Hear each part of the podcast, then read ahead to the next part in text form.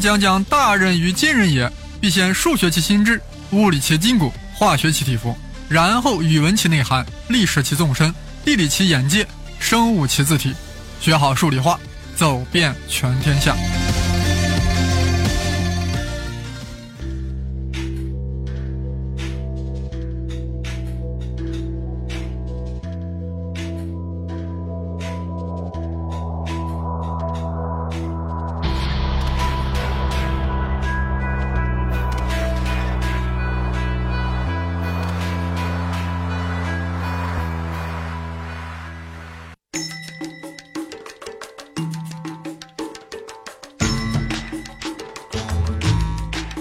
各位朋友，各位同学，盛老师继续为大家讲解朝鲜历史。大家的耳朵准备好了没有？我们在播放上集的时候呀，不少听友反映，生粒子老师是不是放错栏目了？没有，真没有。我们在学习数理化之余啊，听听历史，调剂一下，有什么奇怪的呢？上回说到，有一个姓高的人，名字叫朱猛的人，在公元前三十七年，在高句丽县，也就是在现在辽宁的新宾县，建立一个国家，名曰高句丽。经过数代的发展，版图不断扩大，其疆域啊，从朝鲜半岛已经与半岛南部的新罗和百济接壤，发生了所谓朝鲜版的《三国演义》。起初是高句丽极度强势，但到了唐初，新罗与唐朝结盟，百济与高句丽结盟，终于在唐高宗时发兵朝鲜，先后灭掉了百济和高句丽，结束了朝鲜半岛的三国时代。高句丽啊，也在历史上彻底消亡了。那一年是公元六六八年。现在我们要关心的是，既然百济和高句丽已经 disappear，那么唐朝和新罗会在朝鲜半岛上如何相处呢？大家都知道，一旦失去了共同的敌人，盟友之间呀多会翻脸。大家想想，百济和高句丽没了，一下子空出那么多地方，由该由谁来统治呢？唐朝想搞吉米统治，而新罗呀还想对之直接统治，尤其是新罗还担心唐朝呀。把他也顺便吞并了，对吧？终于啊，双方矛盾激化，唐朝新罗战争爆发了，双方打了七年。但是呀，你绝不能叫他七年战争。谁打赢了呢？双方都认为自己赢了。具体来说呀，唐军以两万 PK 新罗三十万，最终唐朝占据了高句丽故地的大部分，而新罗占了小部分，以及百济故地。可以说呀，双方是妥协了。当时唐朝那么牛，为什么会妥协呢？因为那时的唐朝的大西南出了问题，什么问题？吐蕃崛起了啊，就是现在那个 Tibet，吐蕃崛起了，那可是要命的事儿啊，实在没有精力与新罗玩了。再加上新罗呀，也向唐朝请罪称臣了，这面子是不是也落下来了呀？也就这样了。双方具体的分界线是大同江，大同江有些陌生是吧？反正就是在。鸭绿江之南啊，之东南，相当的南，南到了大同江都穿过了平壤。从此，唐朝巩固了辽东地区的统治，而新罗实现了对朝鲜半岛的统一，当然是大同江以南的朝鲜半岛的统一。这已经很不容易了呀，这是半岛首次统一，历史上称之为统一新罗时代。但好景不长啊。才过二三百年，新罗内部就乱了，各种起义啊层出不穷。大家要知道，一个企业想要做大，必须要有个名号，否则大家都不认。比如陈胜，他与楚国有个 nothing 关系，最多是个屌丝关系，但他偏偏要放出大楚兴、陈胜旺的舆论。举事后，将自己的政权称之为张楚。为啥叫张楚？意思是张大楚国。啊，就是要借楚国的名号来扩大影响力。当年新罗内部的起义也要玩这一手，啊，有个叫甄宣的将军就举起了当年百济大旗，史称后百济。还有个叫公义的人，啊，弓箭的弓，后羿的羿，啊，就是他这位弓箭的后羿，举起了高句丽的大旗，史称后高句丽。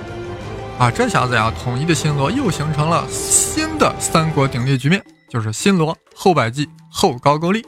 朝鲜自己啊，把这个时代称之为后三国时期，大约与中国的五代十国同时期。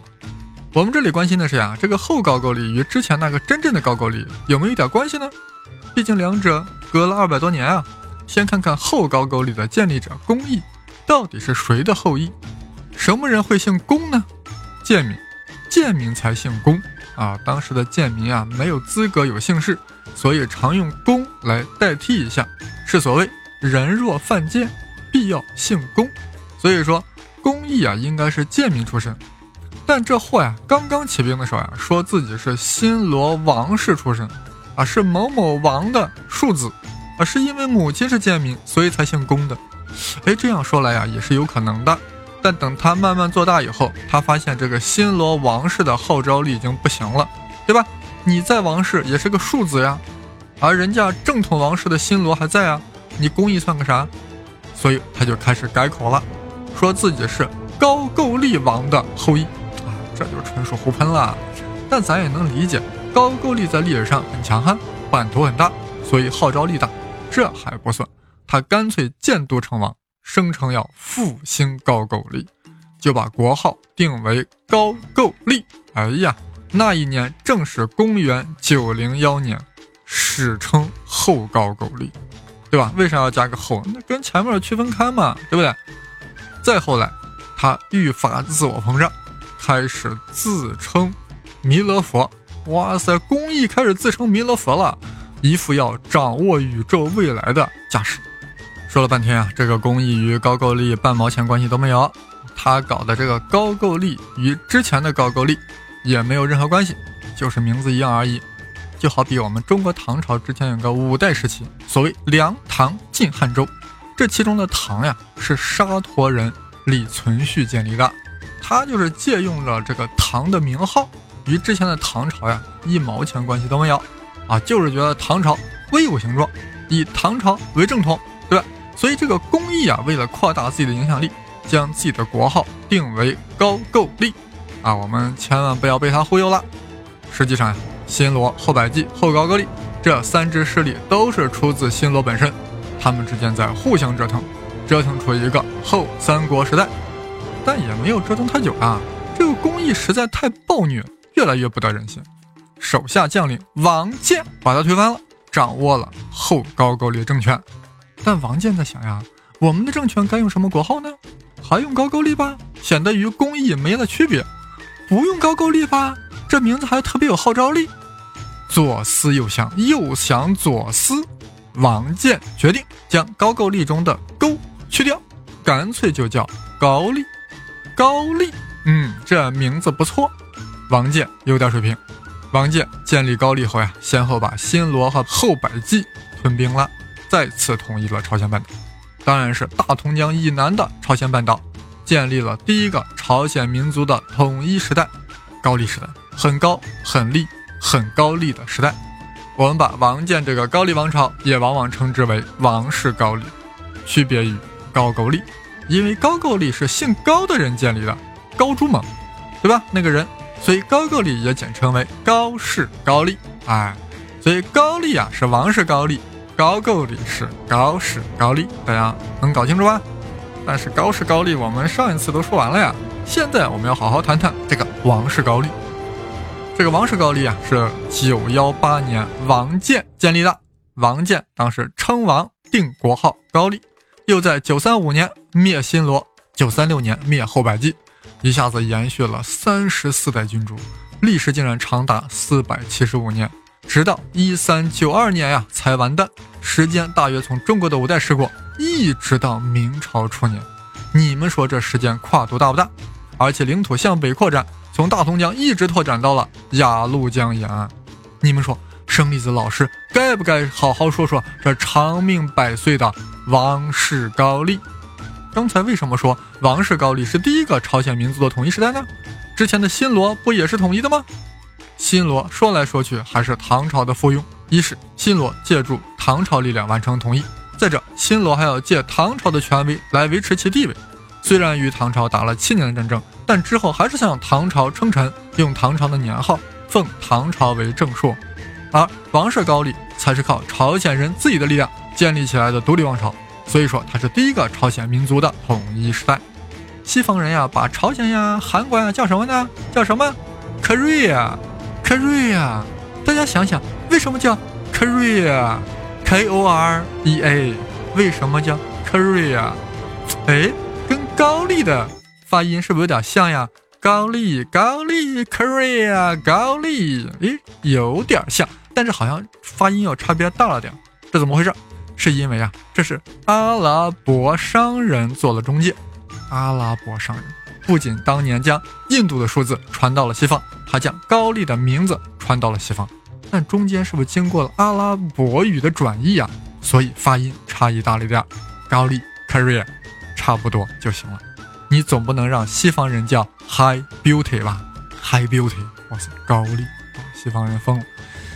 估计有人看过韩国历史剧《五人时代》，哇，长达一百五十八集啊，那是相当的韩剧，说的就是王室高丽的某个时期。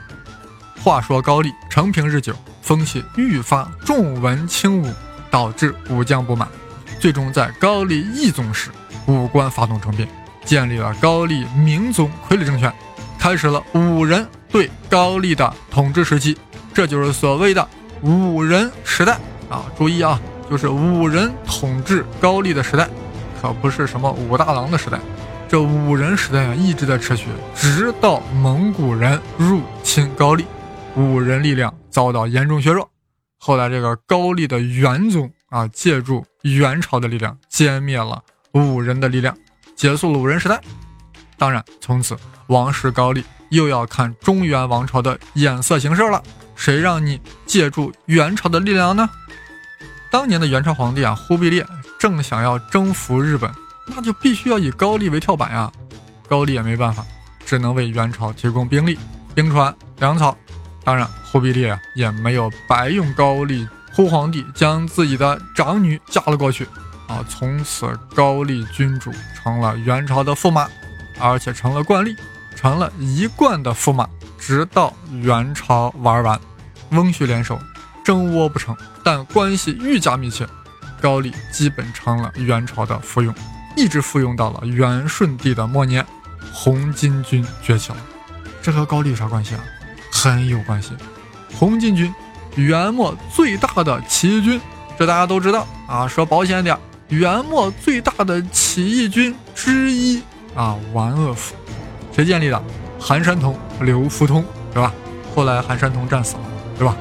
刘福通干脆立韩山童的儿子韩林儿为帝啊，韩林儿为帝，而且是啥？国号啥叫大宋？为啥？他举起了大宋的旗号，要这个反什么呀？反元复宋。这个红巾军发展到鼎盛的时候呀，竟然是要三路北伐元朝呀，兵锋直指大都。考虑到高丽是元朝的附庸呀，起义军决定先要解决高丽问题，斩断元朝的左膀右臂。于是派遣关先生带兵东征高丽。关先生，他咋叫关先生呢？他本名呀叫关铎啊，但是呀，人家称他叫关先生，还是那个不加竹字头的生。哎，确实不知道他凭啥。但关铎带兵真的很厉害啊，跨过鸭绿江后，一路打到了高丽都城。开京啊，就是现在那个开城，大约位于平壤跟首尔之间。当时高丽王早就吓跑了，留下大臣开门迎降啊。这位高先生带着起义军进入开京后呀，就成了后来的李自成啊，在哪里吃喝玩乐，军纪涣散。此刻有朝鲜万户李成桂率军突入宫开京，城内起义军啊全军覆没。那大家高丽王就又回来了呀，对不对？但这个时候呀，朱元璋又开始崛起了，啊，最终推翻了元朝，把自己打造成为了明太祖。而高丽啊，很有眼色的停了元朝年号呀，并接受了明太祖的册封。按理说，有了明王朝的庇护，高丽王朝是不是又可以延续下去了呀？但是高丽内部亲元的势力还很大，况且元朝还有残余，就是那个跑到大漠的北元，尤其是北元呀。跟明朝还在辽东 PK，而此刻高丽政权一度被亲北元的大臣所掌控，高丽国王竟然命令李成桂啊，就刚才那个李成桂率军进攻辽东，攻西明军。当时李成桂就表示反对啊，你这不就找死吗？但抗争没用啊，只好带兵渡过了鸭绿江，但心里是越想越绝望，我总不能这样就去送死吧，毕竟我是消灭过官铎的呀。消灭过关先生的呀，我难道就这样去送死吗？这李成桂啊，经历了复杂的内心搏斗，最终调转队伍渡回了鸭绿江，进占首都开城，发动了军事政变，控制了高丽政权。后来发现啊还不过瘾，干脆把高丽国王废了，自己亲自当国王。一个姓李的人，当然不能再做王室高丽的王，所以要改国号，对吧？改成什么呢？最早不是有箕子朝鲜吗？魏满朝鲜吗？我李成桂也把国号再次定为朝鲜，啊，这就是所谓的李氏朝鲜，啊，这个时间呀就在一三九二年，也就是明太祖洪武二十五年。关于李氏朝鲜，我们下集再讲。我们最后再重申一下王氏高丽与之前高句丽的关系。高句丽的国王呀姓高，所以也叫高氏高丽。高句丽是从西汉玄兔郡发展而来的，在其最强盛的时候的疆域啊，也就是它的四治啊，大致是东至日本海，西至辽河，北至今天吉林省的珲春市，南至北汉江。高句丽所属人民啊是高句丽人，这话说的呀废话啊。啥叫高句丽？主要是东迁的扶余人，还有一些杂七杂八的，最后融合为了高句丽人。总而言之，高句丽的族源并非来自朝鲜半岛，而是 from 中国东北。二百五十年之后冒出来的王氏高丽，其地域是继承了朝鲜半岛南部的新罗政权，只是与高句丽有一小部分重合而已。后来王氏高丽才向北发展，抵近鸭绿江地区。其所属民族是新罗人、百济人，也就是三韩之人呀，是真正的朝鲜半岛土著居民的后代。但其建立者王建却不是三韩之人啊！这说起来啊，让朝鲜人有点尴尬。你们也绝对想不到，王建竟然是汉人后裔，其祖上呀是居住在淮河流域的名门望族，不知道为何跑到了朝鲜半岛。其后人王建竟然在那里呀建立了第一个朝鲜民族的统一王朝——高丽王朝。总而言之呀。高丽与高句丽虽然只差了一个字儿，其实并没有继承关系。高句丽是中国历史上的一个地方政权，只不过它延伸到了朝鲜半岛，而高丽是朝鲜半岛本身的政权，这一点很重要。但目前的韩国民族主义者试图将王室高丽视作高句丽的继承者，其目的就是为了觊觎我国东北领土。为啥这样说？因为高句领土一直延伸到了中国的辽宁和吉林省。虽然王室高丽的建立者是汉人后裔，我们并不会据此来认为王室高丽从属于中国历史。我们毕竟是大国，是有气度的。这王室高丽的确是朝鲜半岛的政权。如果说王室高丽真是对高句丽继承，那王氏高丽是不是就应该继承高句丽领土呢？对吧？那现在朝鲜半岛上两个政权是不是就可以说什么自古以来就如何如何呢？如此看来，研究历史有着重要的现实意义。你若不研究，就会被别人掌握话语权。韩国人就认为王室高丽是对高句丽政权的继承啊，这样你还真不能完全怪韩国学者钻空子了，因为啊，我们的二十四史在记录上就有问题啊，什么那个旧五代史、新五代史、宋史、辽史、金史、元史、明史，其中都有高丽传或者朝鲜传，在这其中呀，都将高氏高丽。也就是高句丽的历史略述于前，然后接着就在写王室高丽，这明显就展示一种传承关系嘛。尤其是在宋史里，在卷四百八十七的高丽传中是这样写的，大家听听啊，我要念古文了，生粒子老师要念古文了。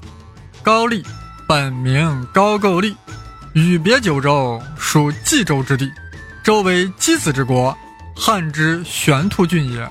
在辽东，盖扶余之别种，以平壤城为国邑。汉魏以来，常通直贡，以屡为边寇。隋炀帝再举兵，唐太宗亲驾伐之，皆不克。